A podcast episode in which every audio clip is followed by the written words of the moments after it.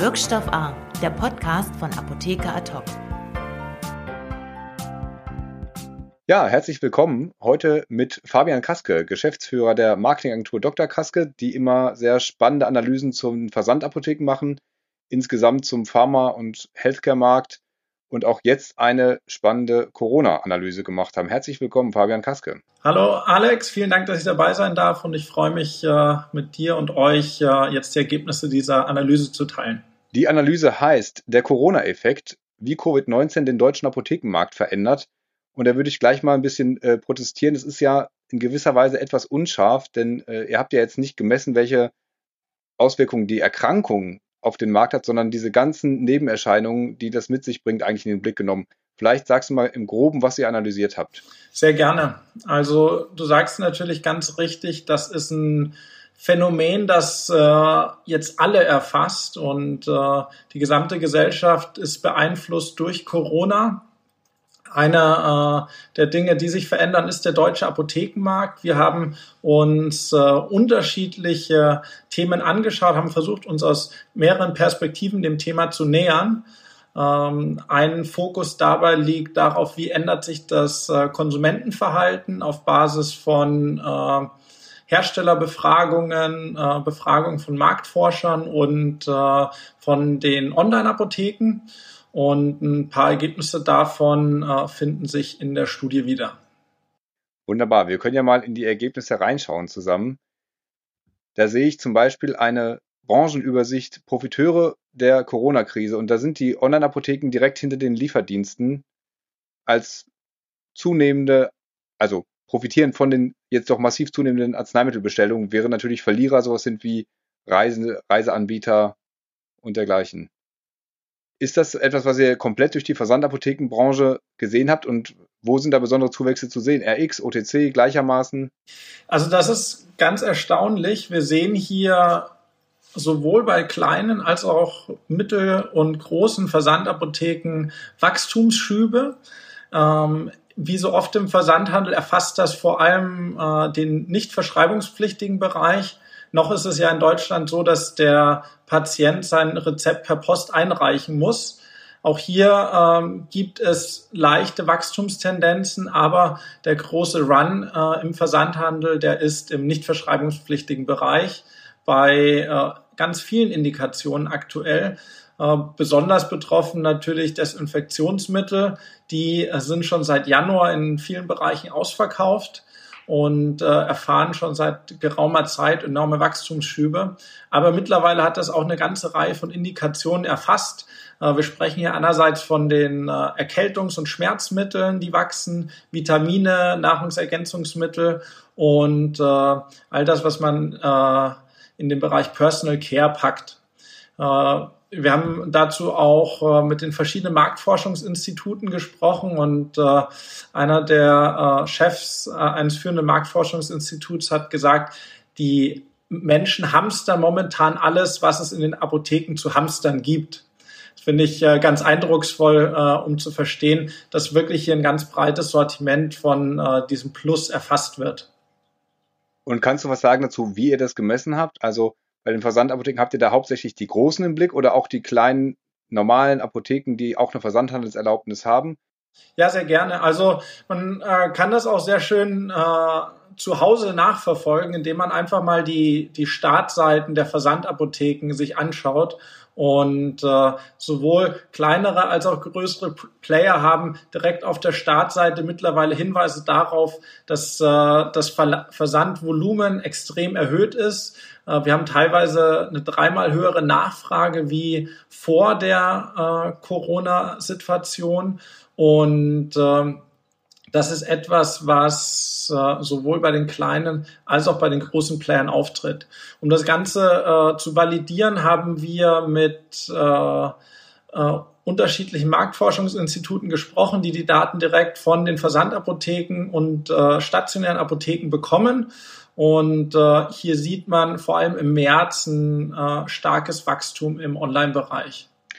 Wir sehen das ja hier bei den Charts, die, die wir hier auch mit einfügen. Ähm, dreimal mehr Bestellungen, dass die Versandapotheken zum Teil selbstständig vorgehen, Bestellungen kürzen, dass sie davor warnen, dass es längere Bestellzeiten äh, sind. beziehungsweise längere Lieferzeiten. Einige Versandapotheken sind zwischenzeitlich komplett vom Netz gegangen und haben sich sozusagen aus der Versorgung verabschiedet. Wie weit geht denn da die Analyse, was das für die Versorgung bedeutet? Ja, das ist ein ganz spannendes Phänomen und äh, vielleicht auch Futter für die Kritiker der Versandapotheken. Hier gibt's ja momentan auch Stimmen, ähm, dass Versandapotheken äh, kritisch sind für die Versorgungssituation vor Ort. Ich denke, man muss das differenziert betrachten.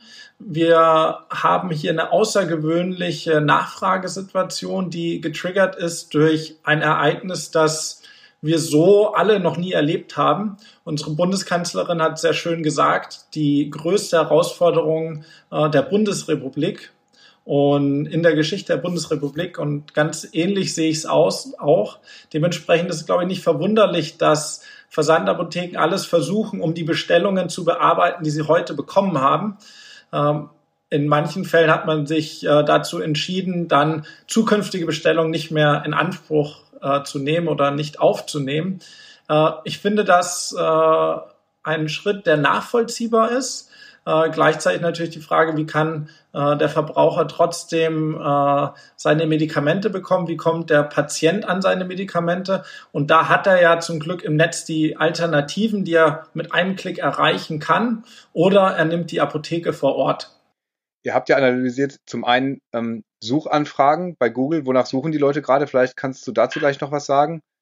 Und insbesondere aber auch die Internetnutzung insgesamt, die ja jetzt extrem steigt, weil alle Leute zu Hause sind, sich im Homeoffice langweilen oder einfach so äh, in, in äh, selbstverhängter oder amtlich verhängter Quarantäne zu Hause sind viel mehr. Also spannenderweise ist es ja so, dass in Deutschland schon viele Menschen online sind, aber es gibt zum Beispiel im Alterssegment 60 plus immer noch ein Drittel der Menschen, die gar nicht regelmäßig online sind. Und gerade in dieser Altersgruppe sieht man gerade einen Anstieg äh, in der Online-Nutzung. Und natürlich sind die Menschen jetzt zu Hause, sie haben viel mehr Zeit, äh, alternative Freizeitgestaltungsmöglichkeiten fallen weg. Dementsprechend äh, verbringt man viel mehr Zeit im Netz, digital, sei es auf sozialen Medien, in äh, Informationsportalen, auf Apotheke ad hoc. Äh, all diese Nutzungszahlen steigen momentan. Dementsprechend beschäftigt man sich natürlich auch mehr damit, äh, Produkte online zu kaufen. Und äh, man fragt sich allgemein in dieser Situation, wo es unklar ist, äh, was passiert äh, mit dem Gesundheitssystem, was kann ich selbst tun für meine Gesundheit. Dementsprechend äh, alle Produkte, die irgendwie das Immunsystem stärken, sind momentan sehr, sehr stark nachgefragt. Ähm, einer der Marktführer in diesem Bereich hat schon seit vielen Wochen das zehnfache Bestellvolumen im Vergleich zur normalen Saison. Und das sehen Können wir. Können wir den namentlich nennen? Bitte? Können wir den namentlich nennen? Also es ist äh, das stärkste Produkt in der Apotheke in diesem Bereich für immunstärkende Präparate und hat den Bereich mit aufgebaut. Gut, ich denke, jeder weiß Bescheid. Genau. Also das geht aber momentan auch fast jedem Hersteller so, der äh, Vitamine oder Nahrungsergänzungsmittel in dem Bereich hat. Äh, man ist ausverkauft, äh, die Lager sind leer. Es geht momentan darum, wie kann ich überhaupt äh, diese große Nachfrage bedienen. Und das Ganze wird natürlich auch durch die Online-Nachfrage gestützt. Die Menschen suchen Google danach, wie können sie ihr Immunsystem stärken, äh, welche Produkte kann ich dafür einsetzen. Was ganz Spannendes, äh, es gab zum Beispiel zu SARS-Zeiten äh, eine Studie dazu, was kann zum Beispiel Zink tun, um SARS-Corona vorzubeugen. Und äh, das sind alles Informationen, die Menschen jetzt heute auch im Netz finden und dementsprechend sich auch äh, präventiv selbst diese Produkte beschaffen, um, ähm, um selbst etwas zu tun. Und ihr habt das in den Shops auch analysiert, die Versender, die ja einerseits die Kunden ein bisschen probieren fernzuhalten, indem sie nicht alle Bestellungen mehr bedienen, locken gleichzeitig mit Angeboten für Neukunden haben aber auch bei den gerade sehr viel gefragten Produkten bei den Preisen teilweise deutlich angezogen. Absolut. Also das ist eine sehr, sehr spannende Situation, dass wir erstmals äh, durch die Bank Preissteigerungen sehen im Versandhandel. Und äh, äh, das sind bei einigen Produkten Preissteigerungen im zweistelligen Prozentbereich. Etwas, was es so in den letzten Jahren nie gegeben hat, vor allem bei den führenden Versandapotheken. Da ging es in der Vergangenheit oft darum, äh, mindestens günstig genug zu sein. Gab auch einige Versandapotheken, die ganz auf die Karte äh, günstige Preise gesetzt haben. Und dementsprechend haben wir allgemein im Versandhandel ein sehr attraktives Preisniveau aus Sicht äh, des Patienten. Ähm, wir haben jetzt immer noch Rabatte auf die Produkte, aber äh, es sind deutlich geringere Rabatte, als es sie in der Vergangenheit gab. Und äh, das ist natürlich auch den Gesetzen der Marktwirtschaft geschuldet. Eine höhere Nachfrage bedingt, dass äh, die Anbieter die Preise anheben können. Es bleibt die Frage, wie ethisch ist das Ganze? Ähm, hier gab es ja gerade äh, zu Sterilium und anderen Desinfektionsmitteln schon große Diskussionen äh, in der breiten Öffentlichkeit. Äh, teilweise wurden hier äh, die Preise für diese Produkte äh, vervielfacht und äh, sowohl Anbieter ähm, oder sowohl Amazon ist da eingeschritten, als auch wir haben teilweise aus anderen Ländern äh, von Gesetzgebern ähm, Einschränkungen gehabt bei der Preispolitik. Das ist natürlich ein ganz, ganz kritisches Thema und äh, wir sehen gleichzeitig, dass viele Versandapotheken immer noch ähm, sinnvolle Preise für die Produkte anbieten. Es ist klar, dass ähm, äh, dass sie die Produkte nicht herschenken können, aber wir sehen in den meisten Fällen immer noch Rabatte auf den AVP und dementsprechend attraktives Angebot äh, für den Endverbraucher. Ja, du hast angesprochen, es ist eine ethische Frage. Es ist natürlich aus unternehmerischer Sicht der Versandapotheken auch eine Nachhaltigkeitsfrage. Also man hat es mit einem äh, Publikum oder mit Kunden zu tun, die ja sehr, sehr preisaffin sind. Deswegen sind viele im Versandhandel äh, wird man die nachhaltig vielleicht verärgern damit, dass man jetzt in dieser Krise äh, eben den Preis anzieht, wo es vielleicht auch über Beschaffungskosten gestiegene hinausgeht? Das ist eine gute Frage und äh, ich glaube, das ist äh, etwas, mit dem sich jeder Versandapotheker auch gerade auseinandersetzt. Es ist äh, meines Verständnisses nach immer noch eine, eine moderate Situation. Also ja, die Preise werden angehoben, aber ich glaube, der Endverbraucher versteht das in der aktuellen Situation auch und man sieht das ja durchaus auch in der Apotheke vor Ort. Äh, wenn ich bei mir vor die Haustür gehe und äh, an der Apotheke vorbeigehe, sehe ich da auch ähm, Desinfektionsmittel für 30 Euro für einen Liter. Und äh, die Packungen sind alle ausverkauft. Das äh, Preisschild war schon durchgestrichen, weil keine Verfügbarkeit mehr da ist. Also ich glaube, der äh, Verbraucher hat schon Verständnis dafür, dass äh, die Produkte jetzt nicht alle äh, stark vergünstigt sind.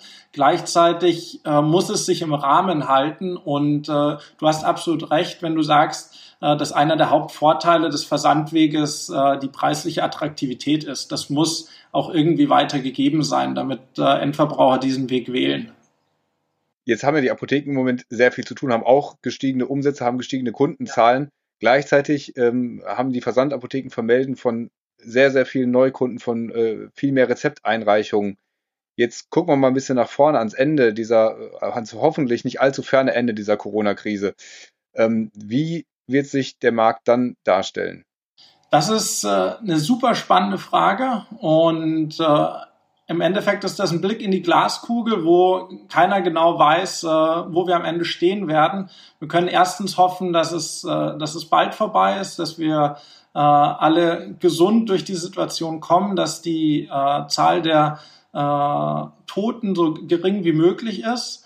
Und äh, was wir gleichzeitig versucht haben, ist, dass wir uns mit der Frage beschäftigt haben, was ist denn in ähnlichen Situationen in anderen Ländern gewesen?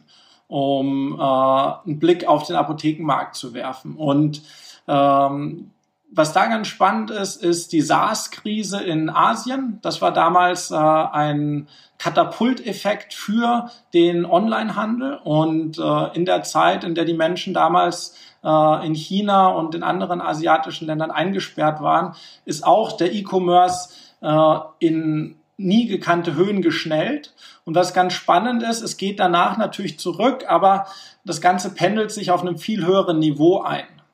Und wenn wir intuitiv darüber nachdenken, macht das absolut Sinn, denn ähm, der Versandweg hat bestimmte Vorteile gegenüber dem stationären. Wir haben den Preisvorteil besprochen. Convenience äh, ist ein äh, zweiter wichtiger Vorteil. Und was dann natürlich noch der Fall ist, die Markteintrittsbarriere ist nicht mehr gegeben. Bisher hatten viele Menschen noch gezögert, ob es denn wirklich Sinn macht, ähm, seine persönlichen Daten herzugeben, äh, Bezahldaten zu hinterlegen auf einer Webseite. Klappt denn die Lieferung online? All das wird jetzt gerade gelernt und diese Hürden werden gesenkt. Dementsprechend ist davon auszugehen, dass in Zukunft auch in Deutschland ähm, der Versand auf einem höheren Plateau sich einpendeln wird. Und äh, wir gehen davon aus, dass wenn die Krise noch einige Monate dauert und äh, das Thema Ladenschließungen, Homeoffice und Co. so weitergeht, dass wir gegen Jahresende uns äh, auf einem Niveau von 30 Prozent Versandhandelsanteil im OTC-Bereich einpendeln könnten. Zum Vergleich, wir sind momentan äh, bei 20 Prozent Versandhandelsanteil und äh, sehen da schon in vielen Kategorien äh, enorme Sprünge, gerade im März. Und äh, alles ist natürlich davon abhängig, wie lange diese Situation jetzt noch bestehen bleibt. Gibt es solche Berechnungen auch für den RX-Markt? Haben wir uns noch nicht im Detail angeschaut. Äh, wir haben daher noch den großen äh, Beschleuniger E-Rezept und die große Frage wird sein, was, äh, was damit jetzt passiert. Jeder könnte verstehen, wenn das Thema verschoben wird. Noch ist keine Apotheke angeschlossen an die Telematikinfrastruktur. Und äh, jede Apotheke hatte momentan andere Sorgen als äh, diese technische Herausforderung. Gleichzeitig könnte man natürlich auch das Argument machen, dass gerade jetzt für viele Patienten E-Rezept besonders spannend wäre, ähm, weil medizinische Dienste wie der Arztbesuch digital per App jetzt besonders spannend sind und wir auch hier äh, höhere Nutzerzahlen sehen. Äh, dementsprechend äh, beim bei den Online-Verschreibungen kommt alles drauf an, äh, wann kommt die Infrastruktur dafür. Wir werden wahrscheinlich nicht vor 2021 das E-Rezept haben. Äh, es wird äh, wahrscheinlich auch später als Q1 2021 und äh, dementsprechend, bis das passiert, denke ich, dass im X-Bereich die Umsätze noch relativ stabil bleiben werden. Gleichzeitig dieser Katapulteffekt, den hast du angesprochen, der ist insgesamt für den Versandhandelsmarkt zu erwarten und auch für äh, naja, dieses gestiegene höhere Plateau. Ähm, ihr habt so eine Berechnung gemacht für das E-Rezept, wie viele Apotheken das das Leben kosten könnte, wie äh, ja. viele Apotheken dann tatsächlich in der Fläche aufgeben müssten, wenn sich der Markt so entwickelt. Kann man das übertragen auf diese Corona-Krise und auf die Verschiebung im OTC-Markt? Wir, schauen uns das gerade intensiv an, wie, äh, denn, wie und ob Corona einen Einfluss äh, auf diese Szenarien hat. Und äh, wir sind äh, damals, als wir die E-Rezept-Studie von einem halben Jahr durchgeführt haben, davon ausgegangen, dass im Worst Case bis zu, äh, dass wir nur noch bei 12.000 Apotheken stehen im Jahr 2030 und äh, was man heute schon sagen kann, dass äh, durch Corona diese, äh, dieser Worst Case wahrscheinlicher geworden ist. Also äh, wir, äh, wir sehen zwar auch ein Wachstum äh, des Umsatzes in den stationären Apotheken, aber viele Endverbraucher lernen eben äh, noch viel stärker den Nutzen von Online-Apotheken kennen, nutzen es auch hin und wieder äh, für die Einreichung von Rezepten und äh, dementsprechend ist jetzt Corona zwar, äh, zwar nicht sofort negativ für die Apotheke vor Ort, könnte aber mittel- und langfristig da ein Brandbeschleuniger sein. Ist das nicht geradezu paradox, da die Apotheke vor Ort ja gerade jetzt in der Corona-Krise auch ihren Wert beweist? Absolut. Stimme ich dir voll zu. Und äh, da geht es, glaube ich, jedem von uns so, dass wir äh, zutiefst dankbar sind, welcher Job da gerade von den Apothekern, PTAs und den gesamten Apothekenteams geleistet wird. Und äh, es ist unglaublich, äh, wie gut unser Gesundheitssystem aktuell funktioniert. Wenn, wenn wir uns die äh, äh, Todesraten von Corona im Vergleich zu anderen Ländern ansehen, dann äh, sind wir in Deutschland extrem gut aufgestellt und äh, einen wichtigen Beitrag dazu leisten auch unsere Apotheken vor Ort. Dementsprechend äh, wäre es schade, wenn die, äh, wenn die Anzahl der Apotheken vor Ort noch stärker zurückgeht. Ähm, gleichzeitig muss, äh, steht jede Apotheke im wirtschaftlichen Wettbewerb mit anderen Apotheken und mit den Versandapotheken und muss schauen, wie, wie sich, sich da in Zukunft behauptet. Es gibt da spannende digitale Ansätze, die ja jetzt auch in den letzten Monaten äh, vor Corona intensiv diskutiert wurden, äh, wo unterschiedliche äh, Stakeholdergruppen versuchen, die Apotheke vor Ort zu stärken. Und ich bin hoffnungsvoll, dass äh, das auch äh, gelingen kann und äh, die Apotheken ähm, haben es, glaube ich, mittlerweile verstanden, dass digital wichtig ist und dass es nicht nur das böse Digitale gibt, sondern dass das durchaus auch eine Chance für einen Vorortapotheker ist. Äh, gleichzeitig wird das eine, eine relevante Herausforderung und äh, man darf äh, in der Zukunft das auch nicht auf die leichte Schulter nehmen äh, und äh, muss als Apotheker vor Ort weiter um seinen, äh, seinen Platz im Markt kämpfen. Dann hoffen wir, dass die Versorgung weiterhin so gut bleibt. Vielen Dank für diese Einblicke, für die Studie. Die Charts sind alle mit angehängt und bleibt gesund vor allem. Sehr gerne. Dankeschön. Äh, bleibt auch alle gesund und äh, vielen Dank für die Möglichkeit, äh, das mit euch zu teilen. Gerne. Dankeschön. Wirkstoff A, der Podcast von Apotheker Ad hoc.